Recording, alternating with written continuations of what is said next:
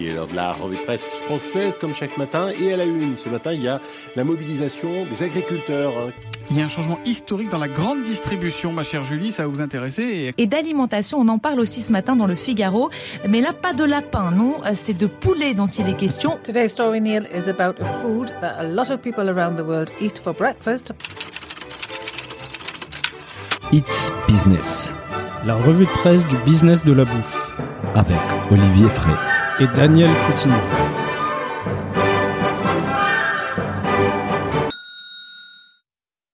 Bonjour à toutes et à tous, bienvenue dans ce nouvel épisode de Eats Business, la revue de presse du business de la bouffe. Je suis comme d'habitude avec Olivier Frey qui vient de me dévoiler son projet de devenir vigneron en Normandie. Bonjour Olivier. Bonjour Daniel, salut à tous. Et eh oui, moi je... En Normandie, je m'attendais ah pas, c'est à l'Alsace.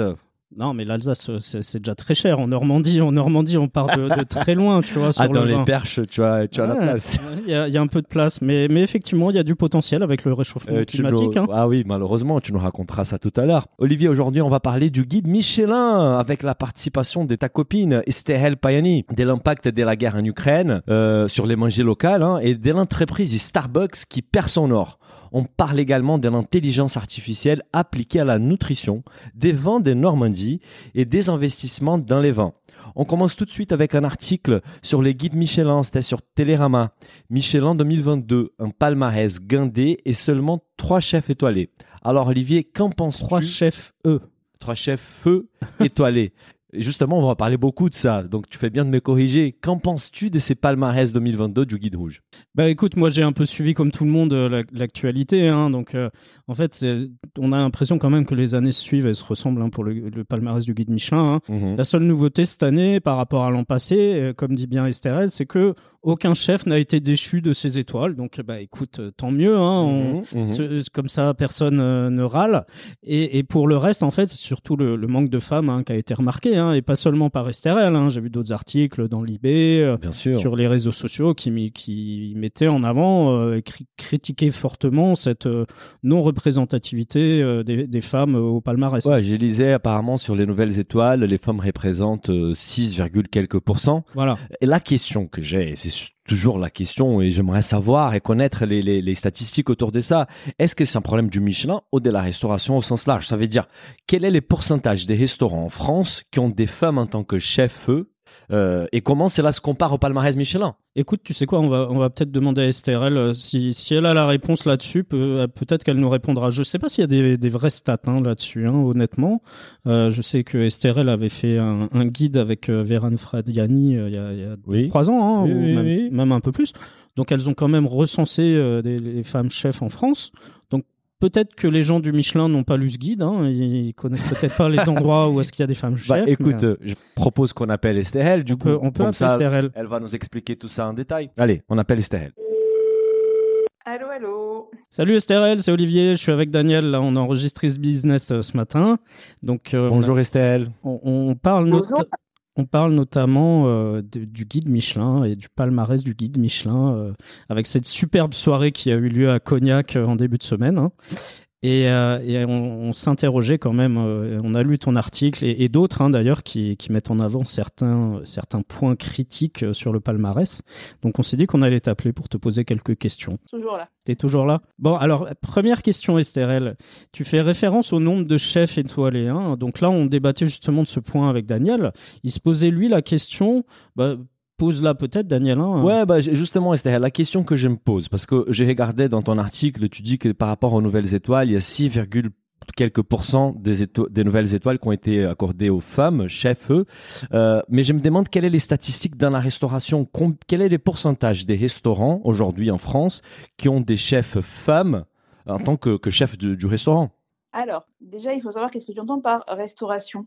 Parce que quand tu es chef dans une cantine, quand tu tiens un snack, quand tu tiens un bar, en fait, il n'y a pas de statistiques officielles vu que même pour savoir le nombre de restaurants qu'il y a en France, personne n'est d'accord. Mmh On a déjà une question sur la définition de c'est quoi la restauration en France. le guide Michelin ne représente qu'une petite partie de la restauration. Et c'est ça, en fait, qui fait débat parce que euh, on a on considère que le Michelin est le reflet des meilleurs, de l'excellence, de la haute gastronomie. C'est ça qui lui donne autant de force. Euh, et donc que les femmes seraient sous-représentées dans ce secteur. Moi, ce qui me fait m'interroger, c'est quelles sont les lunettes que chausse le Michelin pour considérer un restaurant. Parce qu'effectivement, euh, en, changeant ton point de vue, tu vas forcément trouver plus de femmes. Euh, si tu considères que la cuisine de palace est l'endroit où se passent les choses les plus intéressantes en France, bah forcément, tu vas peut-être trouver moins de femmes parce que dans les brigades, il continue à perdurer une culture et c'est la culture gastronomique française qui a été, euh, qui n'est pas native, qui, euh, qui s'est établie au fil des siècles, euh, que les femmes n'y sont, sont pas bien vues. Mmh. Alors après, il y, a des, y a des raisons historiques et sociologiques à cette attitude. Je vous ferai remarquer que quand à Top Chef régulièrement il y a des plats qui passent, on continue à dire ah mais ça c'est un plat de ménagère. il y a toujours les femmes qui cuisinent à la maison. Quand les hommes cuisinent, c'est dans les restaurants. Et c'est un, schéma très archaïque ah, moi j'aime bien cuisiner à la maison. Moi aussi d'ailleurs. Bien sûr, vous êtes alors écoutez messieurs, là par contre sur les statistiques on en a, vu que 80% de la tâche domestique alimentaire est assumée par des femmes. Hmm. Ça ne veut pas dire que vous, vous ne cuisinez pas, ça veut dire qu'en général vous consacrez moins d'heures par jour. Et là par contre on a des statistiques du Crédoc euh, à ces tâches-là. Cuisiner euh, une fois pour faire plaisir, c'est super. Par contre, cuisiner tous les jours, euh, deux fois par jour, cette charge mentale et alimentaire-là, c'est très majoritairement les femmes qui l'assument. Mmh. Et, est-ce que tu penses que du coup le faible nombre de, femmes représentées au palmarès, c'est un problème du Michelin ou alors c'est vraiment la restauration au sens large euh, Alors c'est un problème qui s'auto-entretient en fait. Le Michelin sert à donner de la reconnaissance. S'il n'y a pas beaucoup de femmes étoilées, elles sont toujours rares dans les cuisines, et ça s'auto-entretient, si tu veux. Il n'y a pas beaucoup de chefs étoilés, donc elles sont toujours pas légitimes dans les cuisines, donc il y en a moins. En fait, elles sont aussi plus difficiles à, trouver. Moi, ce que j'observe, c'est que on ne sait pas à l'heure actuelle, toujours pas, comment travaille le Michelin. Combien il y a d'inspecteurs et d'inspectrices qui travaillent en France? Les restaurants, ils sont visités tous les combien? Le travail de terrain, la méthodologie de travail, n'est pas explicité. Ouais, il y a un manque de transparence sur la, sur la méthode. Il faudrait qu'il passe à la blockchain, quoi. Hein, Alors, je n'ai pas la, réponse, je ne sais pas. En fait, la, la question, moi, je n'ai rien personnellement contre le guide Michelin, qui est, qui est, une institution, mais comme toute institution, au bout d'un moment, euh, elle se retrouve face à des responsabilités qui dépassent largement son projet initial. Hmm. Le, Michelin, au départ, c'est le brand content qui a réussi, puisque euh, le but du Michelin, c'est d'user le plus possible les pneus pour qu'ils soient ah C'est clair, c'est clair.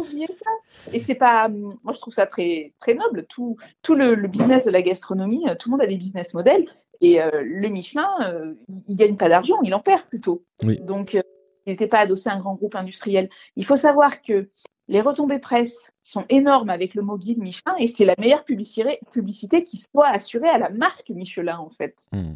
Tu, Estelle, tu parles des critères justement du guide Michelin et, dans ton article tu fais mention aux étoiles vertes et des critères selon toi toujours aussi flous. Euh, comment tu penses que les guides Michelin pourraient rendre cette étoile plus pertinente et comment faire évoluer peut-être les critères? Ben, En fait déjà les critères on les connaît pas et on, on ne sait pas moi, je me méfie du déclaratif des restaurateurs qui vont toujours me dire le produit, il est local et de saison, et puis je vais faire le tour et dans la poubelle, je trouve des cajots made in Espagne. Il n'y a pas de pourquoi pas, mais euh, ça pose la question de comment on vérifie les informations. C'est un travail de journaliste. Et donc, oui, c'est pas compliqué à vérifier. Il suffit de demander la facture euh, de. C'est compliqué. Écotable le fait très bien, mais c'est du travail. Oui, voilà. C'est pour ça qu'il y a Écotable qui existe. Par exemple, typiquement, la labellisation Écotable, il y a un cahier des charges euh, qui, est, qui est précis, qui demande des factures et des vérifications. Euh, moi, ça me rassure. Je, je, je trouve qu'Ecotable fait un travail de labellisation des restos dans lequel j'ai plus confiance parce que les critères sont, sont connus et puis mhm. je sais qu'il y a des factures. Et puis, c'est pas grave si tout n'est pas local et bio. Et moi, ce que j'ai besoin de savoir, c'est euh, quel pourcentage. Je, ne cherche pas la perfection, je cherche plutôt l'authenticité. En tout cas, la réalité, savoir ce qui est dans mon assiette. Pas besoin que tout soit parfait. Euh, faire, dire, faire un restaurant zéro plastique, c'est un énorme projet très engageant et complexe à mettre en place. C'est déjà, ça serait bien de savoir ceux qui essayent de faire cette démarche, qui, parce que ça change nos pratiques aussi à la, à la maison. Et, tu, tu, parles dans ton article d'un changement de modèle pour un guide qui est en perte de vitesse. Euh, tu fais un parallèle avec le, le, World 50 Best là. Et pourquoi Alors pour moi, ça c'est la chose la plus importante du, euh, du, Michelin cette année. Ok.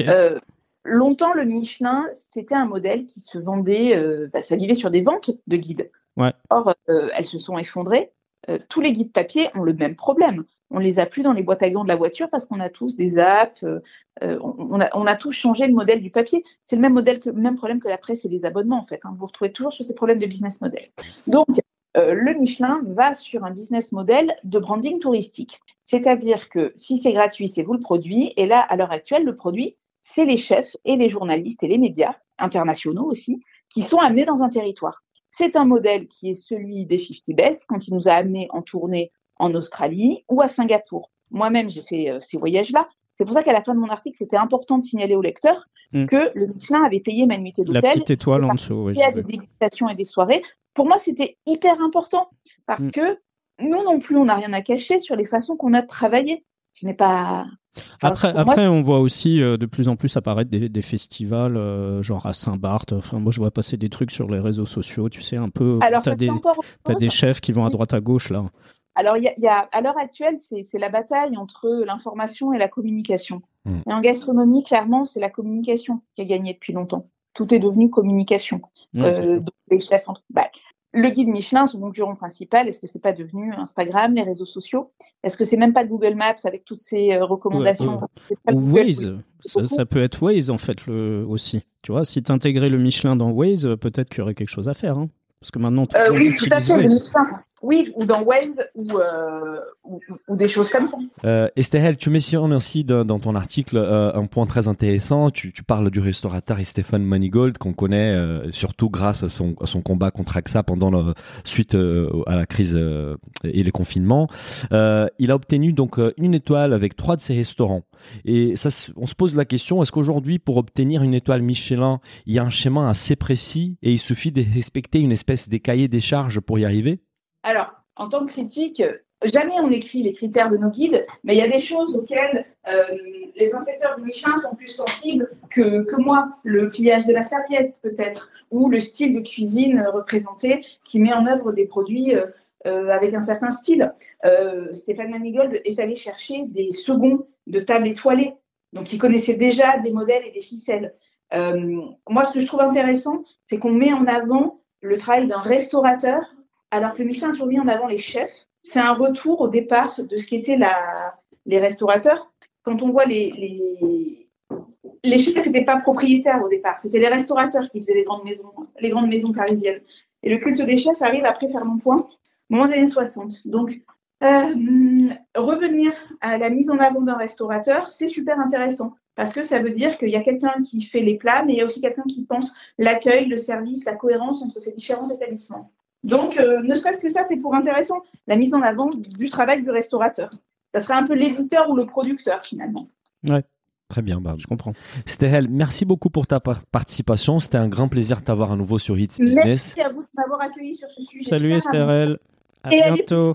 des restaurants tenus par des femmes. Bah oui, mais j'ai fait la pub pour ton guide. Hein. Il y a un guide qui existe, on le rappelle. Oui, 2010. Bah, il est sorti en 2019, ça s'appelle Chef. le mettre à jour avec Véran Frediani. Si vous connaissez un mécène, ça m'intéresse. Allez. Merci bon week-end. Bon Salut Estherelle. Merci beaucoup. Et Daniel, on va quand même féliciter euh, les, deux nouveaux trois étoiles euh, du, palmarès. Bien hein, sûr, on a oublié. Hein. On a oublié Dimitri Douaneau de la Villa Madi à Cassis et Arnaud Donkel de, Plénitude qui lui obtient sa deuxième, euh, son deuxième restaurant trois étoiles. Tout le monde que je eu l'opportunité de discuter, ils disent que c'est une expérience culinaire juste incroyable son, son Donc voilà, cheval bravo à eux. Bravo à eux. On va revenir sur un sujet qui est un peu moins excitant que les guides Michelin, mais qui est très important dans l'alimentation. C'est la guerre en Ukraine et l'impact sur l'alimentation au sens large. Et Olivier, on a un article donc sur les Figaro. La crise en Ukraine bat en brèche les mythes du manger local. Euh, les locavorismes a pris une douche froide des réalités avec la guerre en Ukraine, n'est-ce pas Olivier? Oui, en fait, avec le Covid, hein, on a vu que les gens euh, mettaient en avant le manger local, l'origine France, les circuits courts, euh, tout ça, c'est des notions qui sont revenues en force hein, pendant le confinement et, les différents confinements successifs. Hein. Même si euh, depuis quelques mois, on met en avant le fait que les circuits courts, les gens y ont peut-être moins recours qu'avant, parce que les supermarchés, il y, y, a moins de restrictions, on fait moins attention au Covid, etc. Et en fait, là, bah, clairement, le, le conflit en Ukraine, ça met en en avant quand même certaines certains comportements, je dirais, du consommateur qui, vont quand même mettre en battre en brèche le, local. Hein, et en fait, c'est tous ces manger local origine France, c'est régulièrement affiché comme des nouveaux piliers du modèle alimentaire. Mais cette guerre en Ukraine, elle montre à quel point le modèle du local, il relève encore du mythe. Hein. C'est ce que dit euh, la personne dans l'article. Ouais. Même si on rêve de ces modèles-là, on se rend compte que c'est une approche très théorique. Surtout que je parle même pas des produits euh, d'origine France qu'on va souhaiter euh, consommer en France. Toute l'industrie agroalimentaire est dépendante de l'alimentation qui vient d'ailleurs. Toute l'alimentation de nos bêtes dépend énormément des, des, produits qui viennent d'ailleurs. Il, faut bien avoir conscience que euh, finalement, euh, tu es, agriculteur euh, au milieu de la Bretagne, tes prix vont dépendre euh, de ce qui se passe en Australie, de ce qui se passe en Russie, de ce qui se passe en Chine. Donc, donc euh, c'est des marchés mondiaux. Donc on, a beau être un, petit producteur local, comme on dit, hein, euh, on est quand même soumis au prix des engrais, au prix de l'alimentation animale, donc des tourteaux de soja, et, etc. etc. Mhm. et, et, du coup, en fait, ce qui, ce qui là frappe d'autant plus, c'est qu'en à peine un mois, le, le conflit ukrainien, il, il, a fortement secoué les marchés mondiaux. Hein, ça, on, l'a déjà évoqué, hein, l'Ukraine, la Russie, c'est les, principaux, parmi les principaux exportateurs de blé au monde. Hein. Mhm. L'Ukraine, c'est aussi un acteur majeur de l'huile de tournesol. 50% mhm. du commerce mondial, hein, à lui tout seul, l'Ukraine. Et la Russie, ça pèse environ 25% des engrais que les agriculteurs européens appliquent. Hein. Donc euh, ça, on en, a un peu moins parlé de, l'impact sur les engrais, mais la Russie, c'est quand même un, gros producteur d'engrais. Et en conséquence, les prix de ces matières premières, ils ont fortement augmenté depuis un mois. Et ça va avoir des répercussions sur le prix de la baguette, sur le prix de la barquette de volaille ou encore euh, de la côte de porc, parce que forcément, bah, le prix de l'alimentation animale va augmenter. Oui, c'est ça, c'est ce qu'on disait. Ça ne limite pas à ce qu'on consomme nous directement, c'est toute la chaîne d'approvisionnement de l'industrie alimentaire qui est impacté. La semaine dernière, nous avons évoqué l'impact de l'huile ah de tournesol dans la fabrication des pains, gâteaux et biscuits industriels. Voilà, donc tout, et, du coup, le monde agroalimentaire, effectivement, va être impacté. et les gars, il va devoir passer du, du tournesol au colza pour euh, remplacer dans sa formule. Ça veut dire que les prix du colza va augmenter. Les bêtes. Il a déjà augmenté. Voilà, il a déjà augmenté.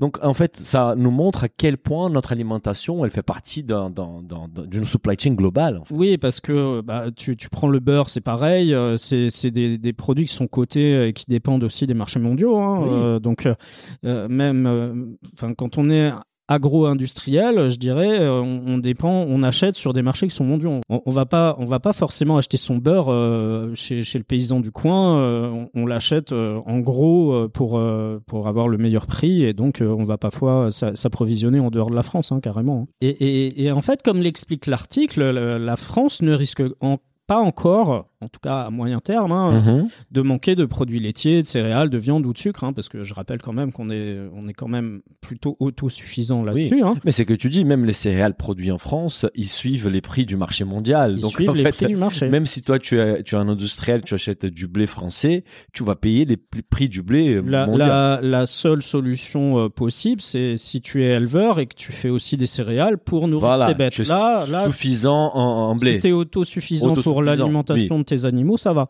Mais, mais du coup, en fait, euh, même si on est autosuffisant sur les produits laitiers, céréales, etc., on a une route encore un peu longue hein, pour consommer des fruits et des légumes euh, produits en France ou des protéines produites 100% en France, des volailles aussi également. Hein, on le dit souvent, hein, il y a beaucoup de volailles qui sont importées et des poissons. C'est clair. Donc on est quand même dépendant de l'extérieur. Et, et c'est qu'on disait, c'est que de toute façon, les producteurs qui sont autosuffisants pour l'alimentation de leurs bêtes, c'est une minorité. Oui. Donc en fait, les, même les laits français, les beurres français, les fromages français, les vaches françaises mangent du soja brésilien, du blé russe ou, ou ukrainien.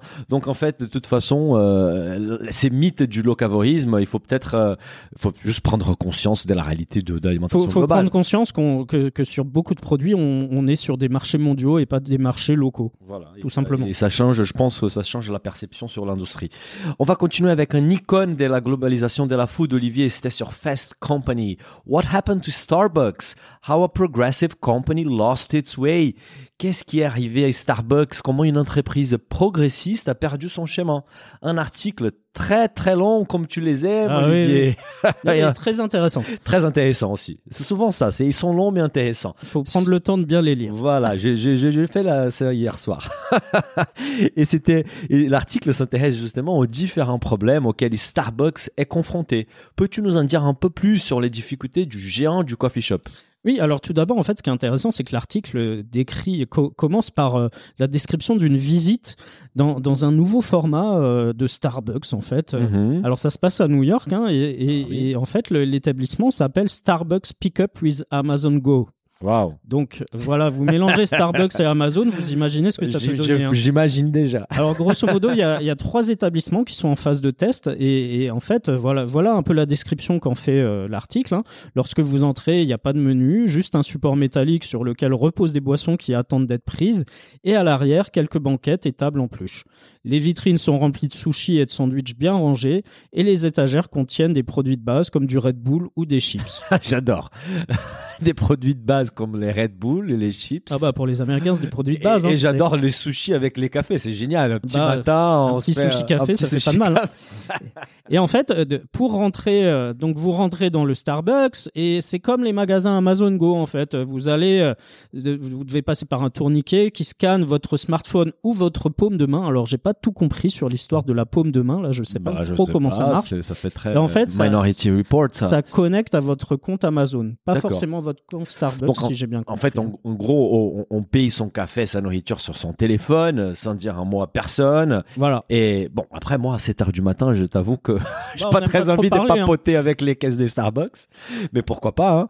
Euh, mais, mais ça, ça, par rapport à la, à la, au positionnement des Starbucks, qui était quand même un positionnement de créer une communauté autour Voilà. du café, ça change beaucoup. Voilà, on, oublie euh, l'idée effectivement un peu communautaire de tu, tu vas dans un endroit euh, qui est un peu comme ta maison où on te sert un café, on te sert une viennoiserie ou un gâteau. Et, et en fait, l'article il explique bien, il dit que Starbucks Pickup euh, Amazon Go là, c'est un symbole frappant de la transformation discrète de la marque Starbucks qui est passée d'un lieu de rencontre chaleureux Mhm. à un dépôt de caféine technologique. J'adore. J'aime- J'aime bien, j'aime bien cette formulation. pots de café, j'adore, génial. Mais, mais c'est aussi euh, un symbole des défis auxquels l'en- l'entreprise elle est confrontée en fait aujourd'hui, hein, tout simplement. hein. Oui, tout à fait. Et, et juste pour contextualiser ce qu'on vient de dire, en fait, dans les années 90, Starbucks a commencé à se positionner comme le troisième lieu, Voilà. un endroit entre la maison et le travail où les clients pouvaient trouver du confort, une communauté et un bon café. Et aujourd'hui, je pense qu'on trouve aucun des trois. Oui, oui, c'est vrai que tu, allais euh, à New York, tu avais un Starbucks euh, tous les 50 mètres ou 100 mètres Oui. limite. Et, Oui, oui. et tu voyais des gens qui étaient posés là avec leur ordi portable. euh, Voilà, c'était un peu un, un lieu aussi où tu pouvais faire du télétravail. euh, Mhm. Effectivement, ils se sont vite positionnés sur, sur ce, un, un lieu un peu cosy où tu te poses euh, avec ton petit café pour bosser euh, avant peut-être d'aller au bureau. Mais après, je pense que c'est c'est aussi aux US où ils ont beaucoup euh, ce- cette habitude-là. Tu sais, tu les vois tous les matins avec leur grosse cup de café. Oui, chez à nous, chez nous, on n'a pas trop cette habitude. Moi, je pense Nous, on va ouais, peut-être se poser ouais, ouais. dans un bar. euh, Prendre les temps de prendre un café, Voilà. voilà, ouais. et, et en fait, au fil du temps, euh, Starbucks, ils sont devenus gigantesques. Hein. C'est devenu euh, quand même la troisième plus grande chaîne de restauration au monde. Mhm. Donc, euh, on, on va quand même au-delà du café. Il faut, faut penser aussi On est restauration. Hein. C'est de fast food, C'est c'est la troisième chaîne au monde après Subway et McDo. quand même. hein. Et avant la pandémie, euh, en fait, ce qui se passait, c'est que les commandes à emporter représentaient déjà 80% des Déjà, transactions. quand même. Ouais, en 2019, Ah ouais. 80% des Énorme. transactions. hein. Et, et 20% des commandes étaient passées via l'application mobile. Donc, c'était déjà pas mal. Quand hein. même énorme, 20% Ouais. sur les mobiles. Et, et de plus, en fait, les, les boissons froides, elles sont intrinsèquement plus, euh, plus facilement euh, transportables que les boissons chaudes, même On si on a des protections hein, euh, un peu carton sur les boissons chaudes. Elles dépassent aujourd'hui les, les boissons chaudes. Donc euh, il y a plus de boissons Ah ouais. froides que de boissons chaudes. Donc tu vois, il y a moins de café vendu.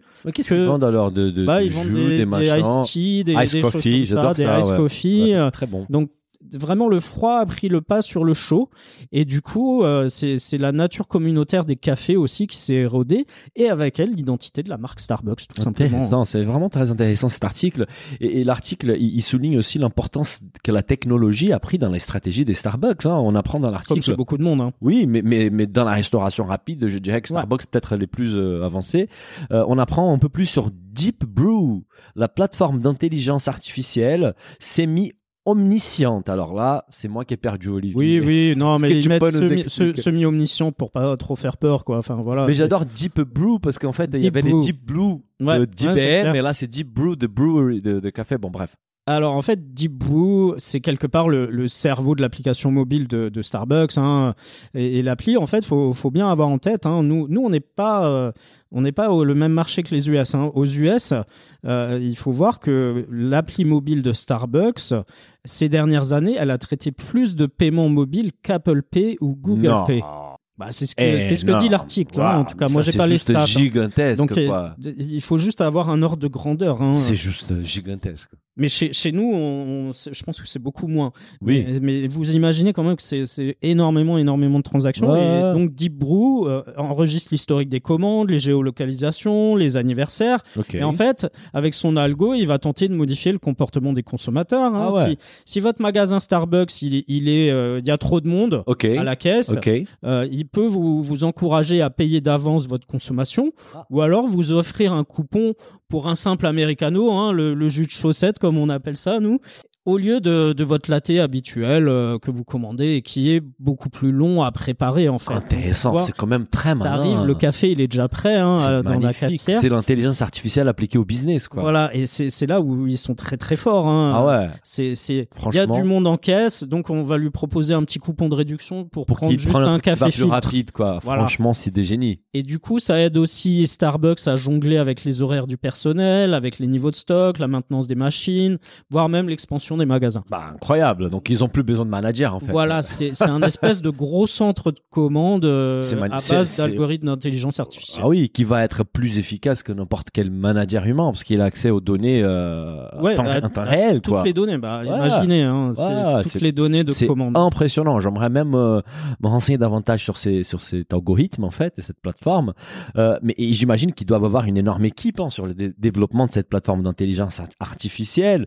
Euh, c'est qui permet Starbucks d'optimiser ses opérations et augmenter sa rentabilité. Oui, et puis bon, après, c'est effectivement ce que, ce que critique un peu l'article, c'est que ça enlève un peu le côté bah, humain justement, de, des interactions. Pourquoi il dit que Starbucks a perdu son chemin? Parce que jusque-là, en fait, en fait, ce qu'explique l'article aussi, c'est qu'au-delà de, des interactions entre le, le client et, et les, les, salariés, hein, les baristas, uh-huh, etc., uh-huh. c'est aussi au niveau de la, la relation que l'entreprise entretient avec ses salariés. Il, ah. explique l'article que la relation, elle s'est, elle s'est aussi fortement érodée. Hein. Mm-hmm. Avant, euh, Starbucks était euh, souvent loué comme un très bon employeur, et au mm-hmm. fil du temps, euh, l'augmentation des commandes en ligne, en fait, par exemple, ça, c'est très, euh, c'est très parlant en fait. Mhm. cet exemple mhm. que donne l'article, il dit l'augmentation des commandes en ligne pose des, des, soucis pour les employés parce que avant, euh, alors selon la politique de l'entreprise hein, euh, qui, qui, est établie depuis depuis longtemps, un barista il doit être capable de terminer 10 commandes de clients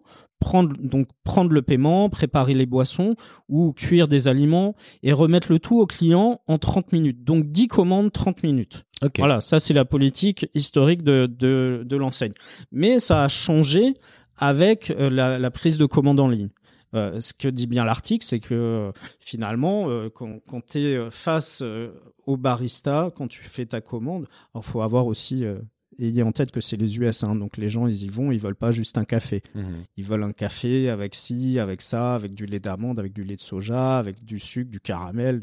Il y, a, y, a, plein plein d'options différentes chez, Starbucks. Mhm. Et en fait, l'article il explique bien que quand tu fais ta commande sur l'appli, tu as moins de scrupules. Euh, finalement à passer une commande avec 13, 14, 15 options différentes. Oui. Que si tu es face au barista où tu, tu fais ta commande, tu dis est-ce qu'il a vraiment tout enregistré ce que je lui ai dit, etc. Euh, etc. C'est justement ce qu'ils disent les baristas. Ils affirment que la tendance à la commande mobile euh, a rendu les choses un peu plus difficiles. Voilà. Apparemment, l'article cite une boisson célèbre sur TikTok. Je pense qu'on a évoqué sur X Business. On, en a parlé euh, il y a quelques mois, ouais. Qui a pas moins des 14 ingrédients. Tu te rends compte? les temps de préparation du truc. Et maintenant, avant avec les, les baristas, les gars, il, il, arrivait devant la caisse, il était peut-être un peu timide de demander une boisson si compliquée à préparer. Là, avec les mobiles, il s'en fiche parce que l'algorithme Starbucks va pas le, va pas lui dire qu'il bah oui, pas ça fait, ça fait plus de valeur pour Starbucks. Voilà. Ça, sûr. Et donc, en fait, du coup, ça, ça quand même, ça crée beaucoup plus de travail pour Bah, les baristas des plus de pression pour plus faire de les pression. commandes en- Et en plus, au niveau de leur métier, ils perdent un peu ces contacts humains qui étaient quand même quelque chose d'assez sympathique dans ce qu'ils Ouais, ouais. faisaient. Donc, ils deviennent juste des préparateurs des commandes euh, euh, en fonction de ce qui leur impose euh, la- la- l'algorithme, quoi. Et ça, ça quand même, je pense que ça, réduit un peu la qualité de vie au travail. Mais l'article, je trouve qu'il est assez dur avec Starbucks. Euh, quand on regarde les marchés financiers, il est beaucoup plus enthousiaste. Hein. Euh, J'ai regardé la valeur de l'action Starbucks, elle a été multipliée par deux entre juin 2018 et juin 2021. Donc difficile à dire qu'ils ont vraiment perdu leur schéma. Non, mais, mais effectivement, je pense que euh, il faut bien avoir en tête que si tu mets beaucoup, beaucoup de numérique et, et d'intelligence artificielle euh, dans, dans ce business-là, tu perds forcément un peu de côté humain. Oui, c'est oui, oui. ce qu'on reproche à la robotique, à, à tout ça. Euh, si tu es dans un business où il y a de l'interaction, tu vois, si on mettait euh, trop de d'algorithmes d'int- d'intelligence artificielle dans les restos traditionnels, Oui, bon bah tu perdrais une partie de ce qui fait le, on est le d'accord. charme de la restauration. Après, est-ce que un- une restauration rapide autour du café, est-ce qu'on a vraiment, euh, Voilà. surtout quand tu parles des habitudes des Américains, de rentrer rapidement, récupérer leur boisson et continuer à marcher pour aller au au boulot, est-ce que ça convient pas Non, On ça, ça, ça convient peut-être probablement. T'as une chaîne, euh, une chaîne de salade qui s'appelle Sweet Green où en fait, euh, pareil, tu passes commande et t'as t'as même pas besoin de voir euh, qui que ce soit. Tu rentres dans le magasin et tout de suite à l'entrée sur la gauche, il y a, il y a des étagères euh, frigorifiques Et tu récupères ta et commande. tu récupères ta commande, tu sors. Donc euh, Voilà. ça, c'est voilà, l'efficacité. L'efficacité, quoi. Bah, on va continuer avec un, un sujet hautement technologique, l'intelligence artificielle. Encore une fois, c'était sur The New York Times. Here come the artificial intelligence nutritionists. Voici venir les nutritionnistes de l'intelligence artificielle. Dans cet article, on plonge dans l'univers de la nutrition personnalisée et on découvre des entreprises qui affirment que l'avenir de l'alimentation saine passe justement par l'intelligence artificielle. Oui, c'est un peu technologique aujourd'hui. hein. Ah, Euh, c'est ouais, techno là. C'est techno, hein, j'espère qu'on va pas trop vous perdre. hein. Et en fait, dans, dans l'article, on suit un certain monsieur Idema, qui, qui a une cinquantaine d'années, qui a déjà essayé dans sa vie euh, de nombreux régimes. Ah, comme moi. Et, et comme beaucoup de monde qui a essayé euh, des, des régimes, euh, c'est souvent infructueux. hein.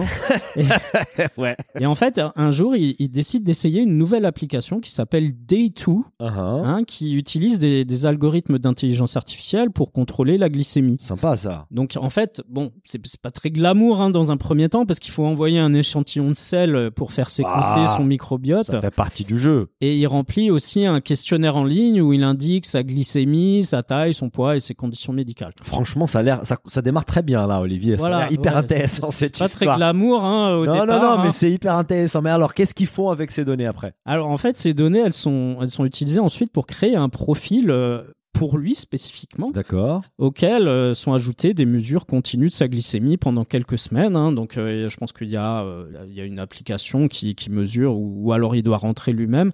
Et l'application, elle va évaluer ensuite différents aliments en fonction de leur effet positif ou négatif sur la glycémie de, de ce cher monsieur Idema, afin de l'aider à faire de meilleurs choix alimentaires. Sympa. Voilà. Donc ça, c'est vraiment la nutrition personnalisée euh, qui arrive. Hein, euh, Mais je pense qu'il doit aussi rentrer dans l'application tout ce qu'il mange en fait. Il doit indiquer aujourd'hui j'ai déjeuné. euh, probablement. ça, alors maintenant, euh, je pris une petite. euh, il y a des applis où tu prends des photos et tu as les algos qui analysent un petit peu. C'est un ouais. peu. C'est Mais bon, c'est ok. pas encore tout à fait au point. Mais, mais il faut quand même euh, nourrir cette application avec des données. Il faut, bah, comme pour tout Comme pour algorithme, tout, voilà, il faut voilà. le nourrir de données. Plus vous lui donnez à manger à l'algorithme, plus, il va s'affiner Voilà. et, et- et être moins bête. Voilà. Mais qu'est-ce qui se passe après pour Messi et Dema alors? En fait, ils se sont rendus compte qu'après 500 jours d'utilisation du programme, un an hein, et demi quand même. un an et ouais. demi, hein, Ouais. donc il faut, faut quand même tester. Le diabète de Monsieur Edema, il est en rémission et son taux de glycémie, il a baissé. Génial. Ah, Voilà. franchement, génial. Vive la technologie. Et la bonne nouvelle est que Daytune n'est qu'une des nombreuses applications qui proposent des solutions d'alimentation grâce à un algorithme à base d'intelligence artificielle. Ouais, et donc du coup, au lieu d'un régime traditionnel comme on les connaît, hein, qui convertent, c'est des régimes où vous avez une liste de bons aliments, de mauvais aliments. En fait, ces programmes, ils s'apparentent davantage à des assistants personnels qui vont aider quelqu'un à faire rapidement des choix alimentaires sains. Oui. Tu, vois, tu couples ça avec le Nutri-Score, et surtout pas personnalisé, parce que c'est qui est sain peut-être pour moi et pas pour toi et vice versa. Voilà, c'est ce qu'a montré, euh, c'est ce qu'ont montré les, les, recherches récentes autour des microbiomes. On, on a tous des des manières différentes de digérer et de, de transformer les aliments qu'on ingère. Toi, tu vas peut-être manger une côte de bœuf, ça va pas avoir le même effet sur toi que sur moi. Probablement, je sais pas, on verra. On, peut, faire ça midi pour tester. et pouvoir déterminer une diète 100% personnalisée pour notre génétique et composition est juste franchement formidable. Voilà, il faut passer le premier écueil d'envoyer un échantillon de sel. Oh, ça va, il y a pire que ça. C'est pas très glamour. Il y a beaucoup hein. pire que ça d'ailleurs. Et, en, fait, effectivement, c'est les, corps réagissent différemment aux mêmes aliments. Les choix euh, les plus sains euh, pour quelqu'un peuvent être euh, différents pour quelqu'un d'autre. Hein. Et l'année dernière, des Day2 a par exemple constaté que lorsqu'elle utilisait son algorithme, donc c'est du machine learning hein, pour ceux qui s'intéressent à la technologie, pour faire correspondre un régime alimentaire au, au microbiote et au métabolisme d'un individu, pardon, il permettait de mieux contrôler la glycémie que le fameux régime méditerranéen qu'on nous vante depuis des années et qui est considéré comme l'un des plus sains au monde. Hein. Donc tu vois, on, arrive à recombiner en mettant de la science et, finalement des mathématiques dans la nutrition et l'alimentation, on arrive à trouver des bonnes combinaisons qui vont à, chaque personne en fonction de des datas que, que la personne aura fournies. Ouais, c'est génial et franchement ça a beaucoup de sens en fait. Comme l'explique très bien l'article, plutôt que de mesurer les aliments en fonction de leur contenu calorique et d'essayer de mettre au point un régime sain, il faut commencer à mesurer l'individu voilà. Nous sommes les points de départ. Il faut commencer par nous-mêmes. Euh, nous sommes uniques, Olivier. Euh, euh, on, l'a toujours dit ça. Un moment m'a toujours dit ça.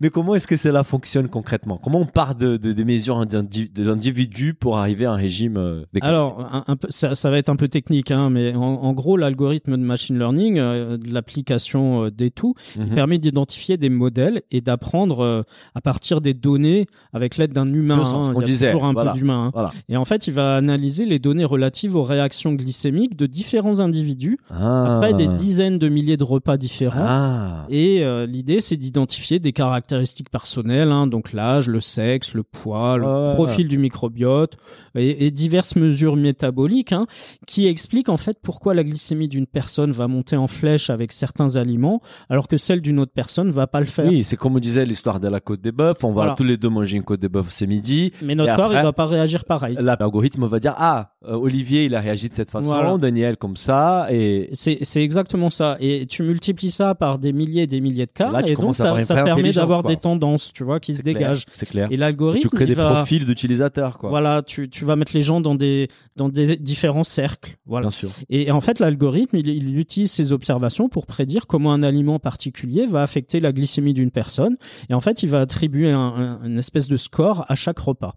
Franchement, euh, j'adore c'est génial. Et plus les gens utilisent l'application, plus des données elle va collecter, plus intelligente et précise elle va devenir. C'est la beauté justement du machine learning. Voilà, ça fonctionne comme ça. C'est plus, il va apprendre encore plus et ça finit encore plus au fil du temps. Et l'article mentionne également les startups Zoé qui génèrent également des scores des repas. Il est disponible pour 59 dollars par mois c'est pas donné quand même. C'est pas donné, mais bon. Mais bon, si ça te permet de réduire ton taux de glycémie euh, au bout de 18 mois. Tu vois le, le, prix de certains trucs de régime euh, dont, dont, on voit la pub à la oh, télé. C'est vrai, euh, tu as Au bout d'un moment, euh, moi je dis, si, si, si, tous ces régimes qu'on voit à la télé fonctionnent pas, tu peux tester quelques mois, 50 dollars par mois. Tu as 100% raison. Mais, et, mais et Zoé, comment ça fonctionne en fait? Alors, Zoé, son algorithme, il, il, va utiliser des données un peu, un, un peu plus de données que, a priori, que des tout Hein. Il va utiliser le taux de graisse dans le sang, en plus du microbiote et des tests de glycémie.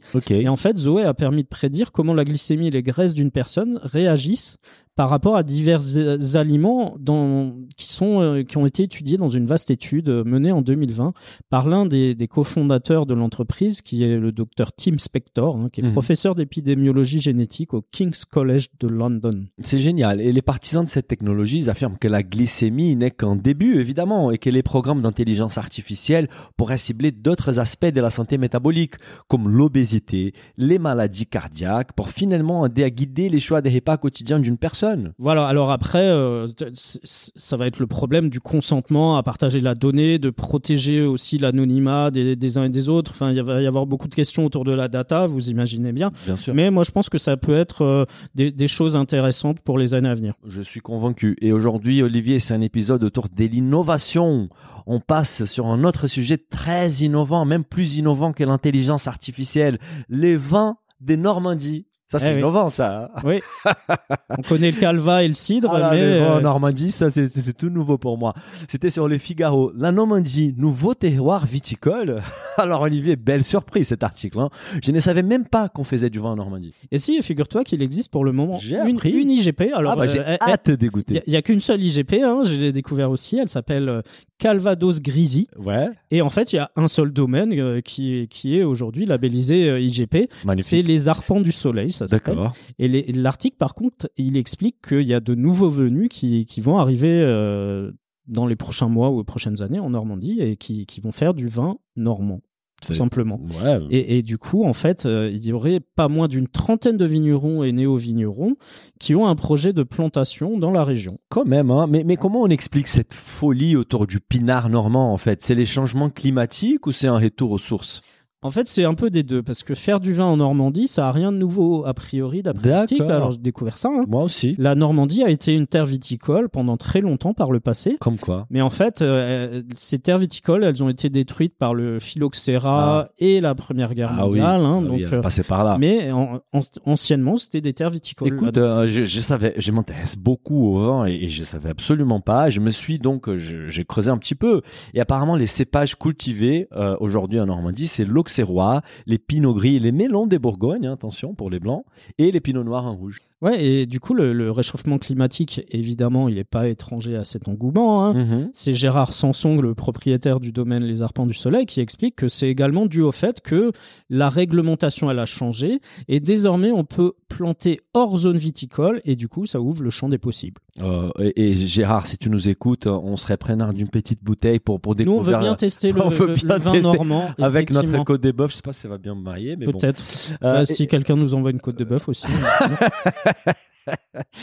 Et, et surtout, ce qui est intéressant, et je pense que la majorité des demandes des vignerons qui ont déposé en fait leur dossier, c'est que pour les vins nature, l'AOC finalement, elle a beaucoup moins d'importance hein, que pour les sûr. traditionnels. Et, et, et- et quand on regarde un peu euh, les projets, et, je lisais plus en détail, ces, ces, néo-vignerons-là, ils ont tendance à valoriser une vinification beaucoup moins interventionniste, avec un positionnement classique. Donc en fait, être classé en vin de France, ça leur convient parfaitement. Tout à fait. Et ensuite, il y y a beaucoup de reconversions. Il y a un nouvel élan vers la nature et la nostalgie pour un vignoble euh, un Perdu. peu perdu, hein, Ouais, un peu comme, euh, comme ce qu'on a en Ile-de-France. Mais en tout cas, euh, voilà, Franchement, j'ai hâte peut-être d'écouter. que de- dans, dans quelques années, on aura des grands crus normands. Bah, Tu vois? pourquoi pas? On ne sait jamais. Bah, les Anglais, les Finlandais, tout le monde se met à faire du vin et, et voilà, pourquoi pas les Normands, ils ont droit au vin aussi. Tout à fait. Écoute, on va rester dans la thématique du vin, mais cette fois-ci avec une perspective financière. C'était sur Wall Street Journal.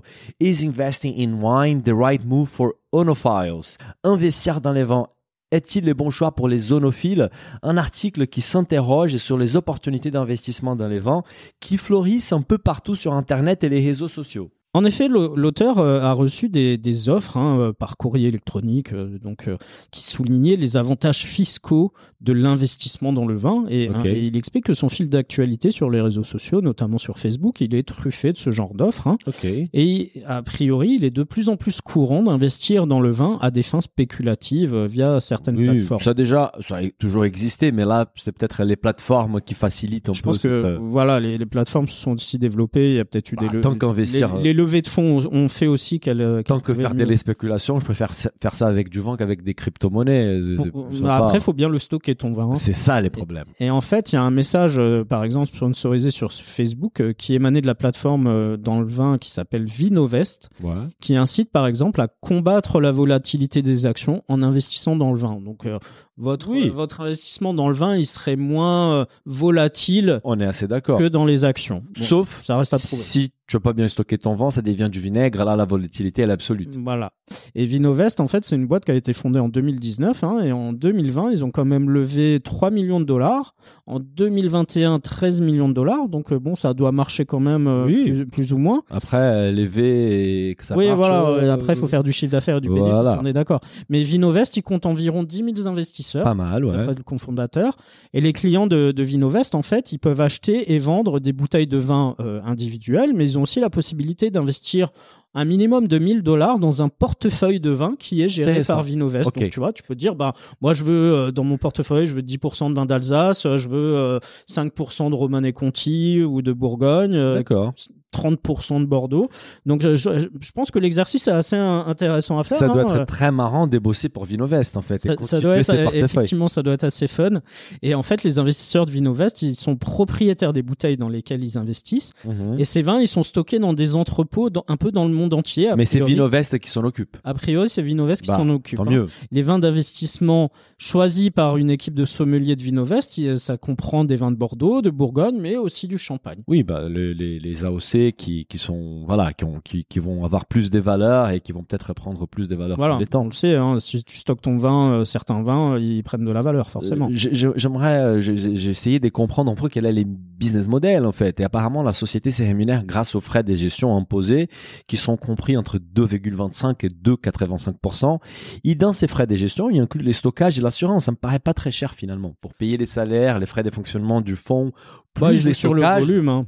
sur oui, le volume, oui, hein. mais, mais c'est quand même. Et, les stockages, ça peut coûter assez cher. Après, évidemment, mais si, tu, regardes, ça ressemble un peu à la, comme une société de, de, sur laquelle tu vends des actions et t'achètes. Oui, c'est comme un fonds d'investissement. Voilà. Mais je suppose aussi qu'ils doivent euh, également récupérer un carried interest, une plus-value. Peut-être. Euh, euh, une commission sur la plus-value générée. Ouais, ouais certainement. Et, l'article donne un autre exemple de plateforme d'investissement qui s'appelle Cult Wines, mhm. qui a été fondée il y a plus longtemps, hein, en 2007. Donc, si, elle est encore là aujourd'hui, on peut se dire que c'est un business euh, qui, fonctionne quand même. Hein. Et la, la, la, plateforme, elle, elle se présente comme une société de gestion de patrimoine dont les gestionnaires de portefeuille et les analystes de recherche achètent et vendent des vins pour le compte de leurs clients.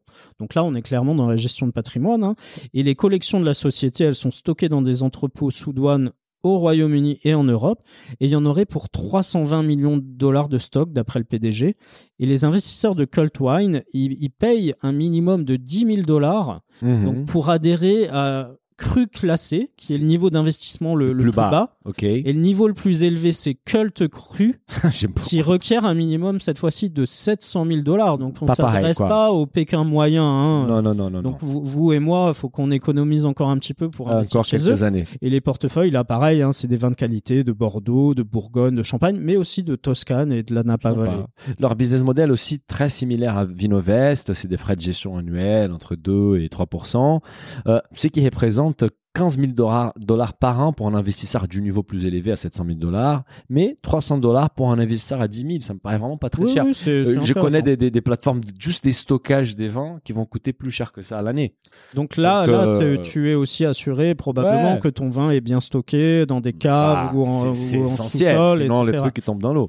Et, enfin, une autre plateforme qui s'appelle Vint, qui est une plateforme euh, fondée en, en 2019, qui offre la possibilité cette fois-ci d'investir pour un minimum d'une action donc ça va de 10 à 75 dollars et cette fois sans frais.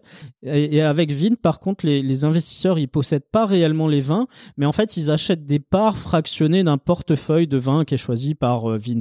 Donc c'est euh, ça se rapproche beaucoup plus du modèle d'investissement en action un peu voilà, c'est du classique. C'est tu découpes une bouteille, admettons de, de Romanée Conti euh, qui vaut X milliers d'euros et toi, avec tes 10 euros, tu as une petite part de cette bouteille-là. Voilà, tu la boiras jamais. tu la boiras jamais, mais voilà. 30% sur tes actions. Voilà.